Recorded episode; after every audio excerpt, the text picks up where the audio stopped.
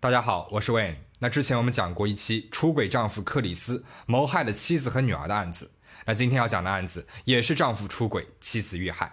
这一次的凶手虽然最后被判了刑，但是关于这起案子是否是冤案，至今还存在着很大的争议。完美夫妻，人人艳羡。妻子如愿怀孕，却意外遇害。反常的丈夫，浮出水面的情人，他被人人喊打。但是真凶，果真是他吗？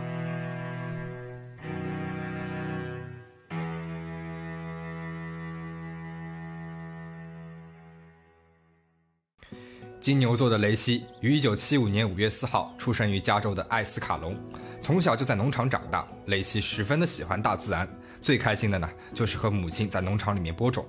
在雷西和弟弟很小的时候，他的父母就离婚了，母亲夏伦后来改嫁，雷西呢就跟着母亲和继父一起在加州的莫德斯托生活着。雷西非常的漂亮，热心肠，灿烂的笑容让人过目不忘。高中时期的他还是啦啦队的队长，在学校里面十分的受欢迎。高中毕业之后，雷西去了加州理工州立大学学习观赏园艺专业。大学里面，雷西遇见了比他大三岁的斯科特·皮特森。那天，雷西去餐厅里面找在那里打工的朋友，朋友呢就把同在餐厅里面打工的斯科特介绍给雷西认识。很巧的是，斯科特和雷西念的是同一所大学，俩人是一见如故。眼前的男人风度翩翩的。雷西呢就主动把他的电话号码给了他。当天晚上，雷西告诉母亲夏伦，她说她已经找到了未来的丈夫了，他的名字叫斯科特·皮特森。斯科特·皮特森，一九七二年十月二十四号出生于加州的圣迭戈，父亲李是一个商人，开了一家做包装的公司；母亲杰奎琳则在当地的旅游景点拉赫雅开了一家精品店。李和杰奎琳之前都离过婚，俩人一共有六个孩子。而斯科特是他们唯一共同的孩子。斯科特在打高尔夫球上非常的有天赋。高中毕业之后，他已经是圣迭戈地区顶级的青少年高尔夫球选手了。一九九零年，斯科特被亚利桑那州立大学录取，甚至因为高尔夫球打得很好，还得到了部分的奖学金。但是很快，斯科特因为带队友喝酒泡妞而被驱逐出了高尔夫球队。之后呢，他便转学来到了加州理工州立大学。斯科特学习的是农业综合企业，是班上的模范生。他的老师曾经这样描述他：希望班上全是斯科特这样的学生。雷西和斯科特认识第二天，斯科特便约了雷西去钓鱼，这是俩人的第一次约会，一切都非常的美好。沙滩、玫瑰、香槟，爱情自然而然的发生了。约会两年后，俩人呢就同居了。一九九七年八月九号，俩人结了婚。婚后几个月，雷西大学毕业了。之后呢，斯科特从父亲李那里借了一笔钱，开了一家酒吧。到了两千年，他们把酒吧卖了，搬到了雷西父母住的莫德斯托，买了一个房子，开始定居了下来。雷西找了一份代课老师的工作，而斯科特呢，则在一家化肥公司找到了销售的工作。结婚前两年，两人商量好要尽情的享受二人世界，先不要孩子。两千年十二月份的时候，婚后第三年，雷西开始想要有个孩子了，但是尝试了很久都没有怀孕的迹象。就在夫妻俩考虑是不是要接受治疗的时候，两千零二年五月份，雷西自然怀孕了。在所有的人眼里，雷西和斯科特都是完美的夫妻。直到两千零二年十二月二十四号，雷西怀孕八个月。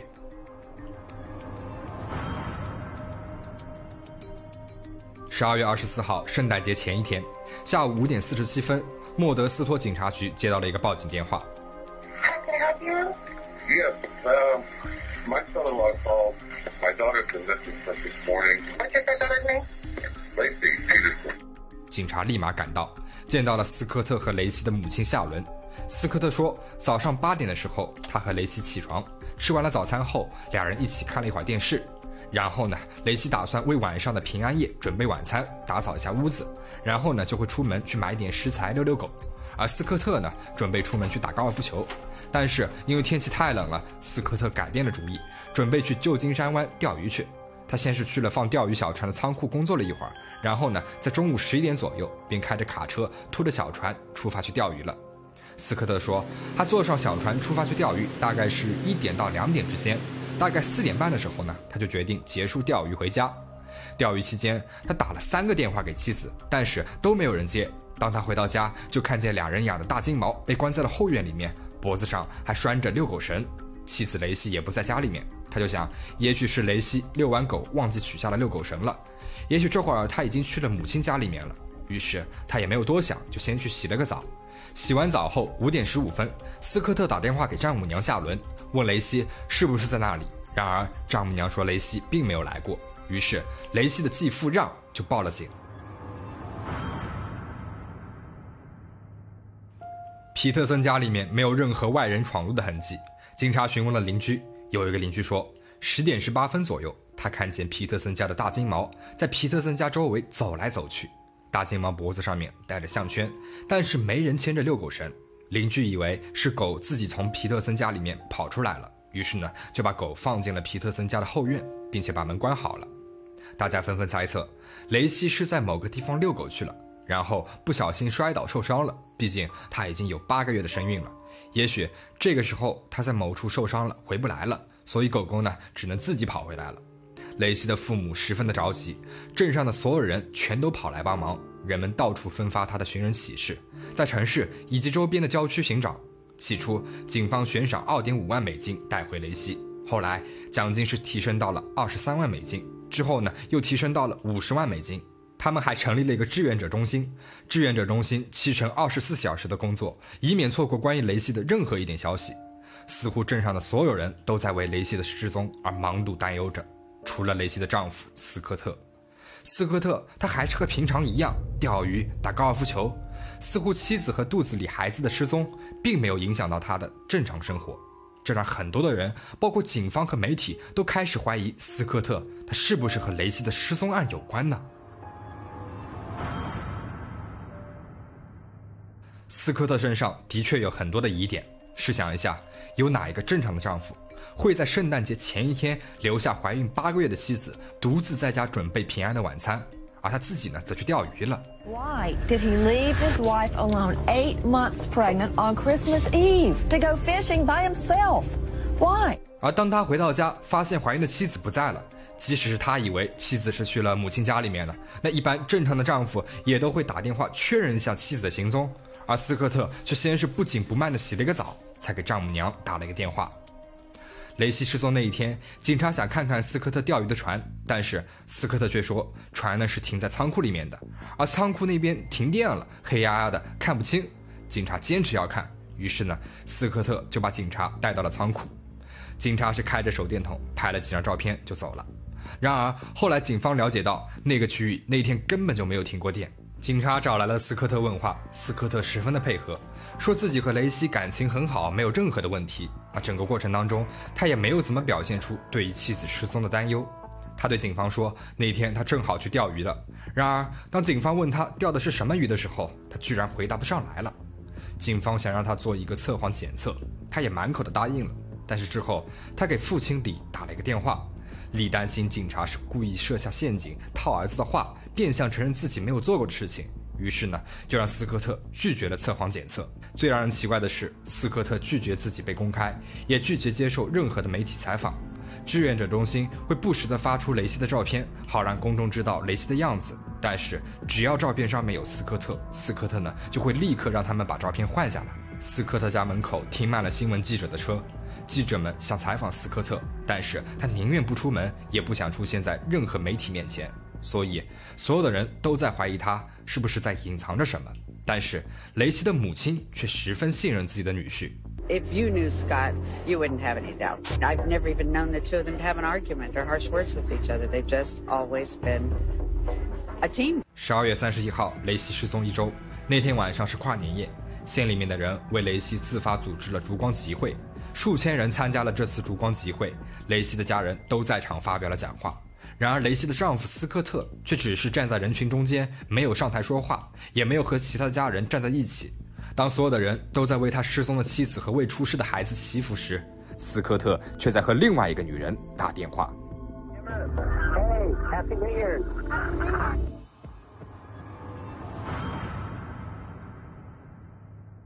安珀弗莱是一个按摩师。十二月三十号，他在听广播新闻。广播里面说，有一个怀孕八个月的孕妇失踪了。孕妇的丈夫名字叫斯科特·皮特森。他心想，这也太巧了吧！最近自己在约会的这个男人也叫斯科特·皮特森。然而，当他在电视上面看到同一条新闻的时候，他才反应过来，他在约会的这个斯科特和失踪孕妇的丈夫居然是同一个人。而在他认识那个男人的第一天，男人呢就告诉他了自己是单身。后来，男人又改口说自己的妻子刚刚去世，而那发生在雷西失踪前十四天。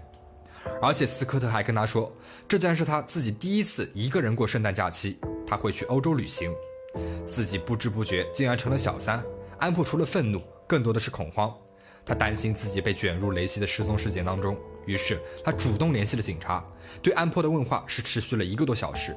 安珀为了表明对于此事的一无所知，也想帮助警察拿到更多的信息，同意警方在他的手机里面装一个监听器，监听他和斯科特的所有对话。三十一号晚上，也就是雷西的烛光集会的那个晚上，斯科特给安珀打了一个电话。斯科特对安珀说。Happy New Year. I'm near the Eiffel Tower. New Year's celebration is unreal. 这个时候，他不知道的是，安珀已经识破了他的谎言，在心里面恨得他是牙痒痒。一月二十四号，雷西失踪一个月后，安珀开了一个新闻发布会，澄清了他和斯科特之间的事情。Okay, first of all, I met Scott Peterson November 20th, 2002. Scott told me he was not married. We did have a romantic relationship. When I discovered he was involved in the disappear the Lacey Peterson disappearance case, I immediately contacted the Modesto Police Department. I am very sorry for Lacey's family. 到这个时候，雷西的家人完全怀疑到了斯科特的头上。I made a promise to her that if she has been harmed, we will seek justice for her and Connor and make sure that that person responsible for their dis- for their deaths will be punished.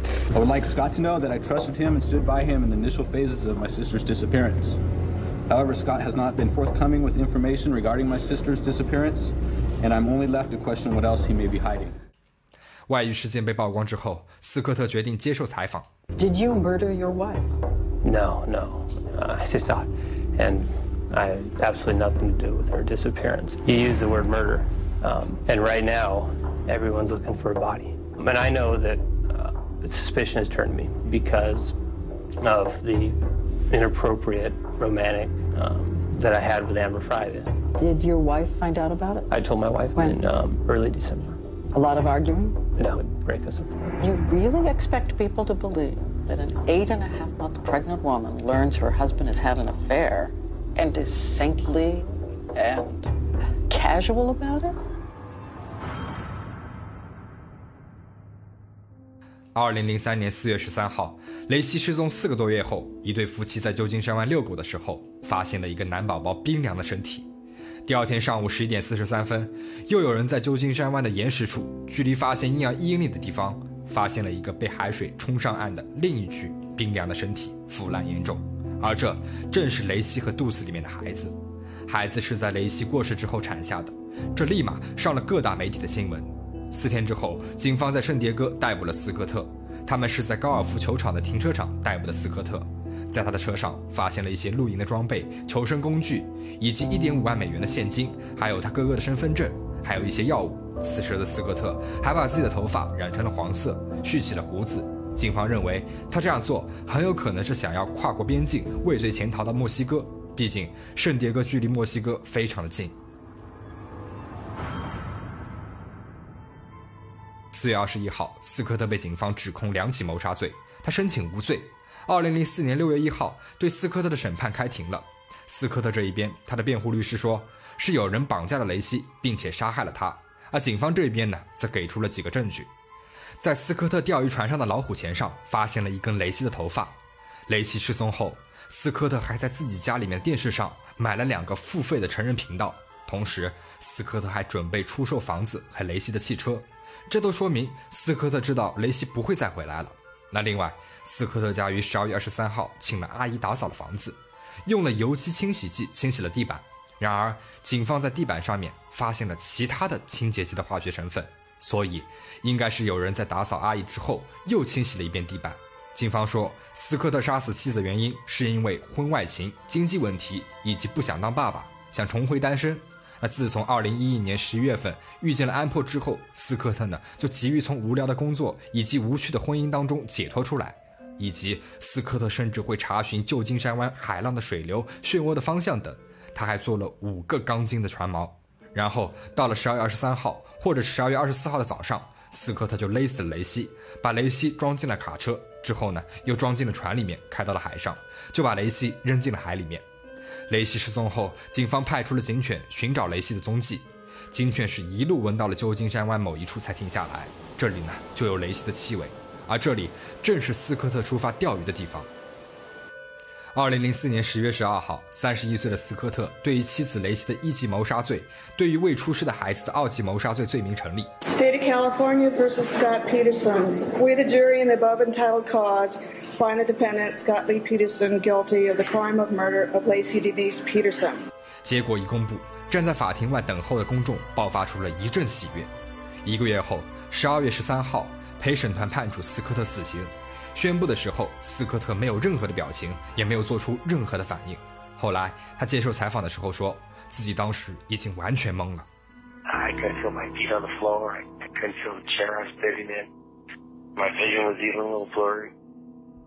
And I just had this weird sensation that uh, I was falling forward and forward and, and down, and there was getting be no end to this falling forward and down, like there was no floor to land on.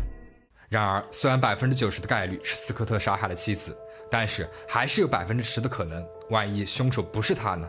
因为警方没有任何有力的物证证明斯科特就是凶手。No fiber evidence, there's no DNA, there's no blood evidence, there's no murder weapon, there's nothing. 二零一二年，斯科特的辩护律师提起上诉，要求重审该案。三年之后再次上诉，说有邻居称在斯科特离开家以后看见过雷西在遛狗，那就说明警察的说法不成立。然而，加州的检察官回应，已经有大把的证据证明斯科特杀死了雷西。那邻居看到的肯定是别人，还是有很多的人认为斯科特是无辜的。那一天，一共有十个人看见了雷西在遛狗，在斯科特的家里面以及斯科特船上也没有搜查到任何的血迹。还有新闻报道说，雷西失踪那一天，雷西家对面的邻居家里面遭到了偷窃。那也许是被遛狗的雷西看到了，也许歹徒是为了没有目击证人就绑架了他，并且解决了他。然而，警方却说偷窃案是发生在二十六号，而不是二十四号。但是人们并不相信，因为二十六号在皮特森家门口已经是堵了很多的记者了，等待着斯科特出现接受采访。那附近有一大群人，怎么可能会有歹徒想要入室抢劫呢？人们认为警方是扭曲了事实，就是为了把怀疑放在斯科特的头上。雷西到底是不是斯科特杀的呢？确实，斯科特在妻子怀孕的时候发生了婚外情，对情人撒谎，对家人和公众撒谎，是一个十足的骗子。在雷西失踪当天以及失踪后的异常表现，让公众都丝毫不怀疑他就是凶手。然而，这个案子里面并没有直接的物证，都是在靠警方的猜测给斯科特定下了死刑，这也实在听起来过于草率。而如今，斯科特已经在监狱里面待了十六年了，不知道什么时候会执行对他的死刑，而他的家人也还在为他的案件奔波着。大家认为凶手是不是斯科特呢？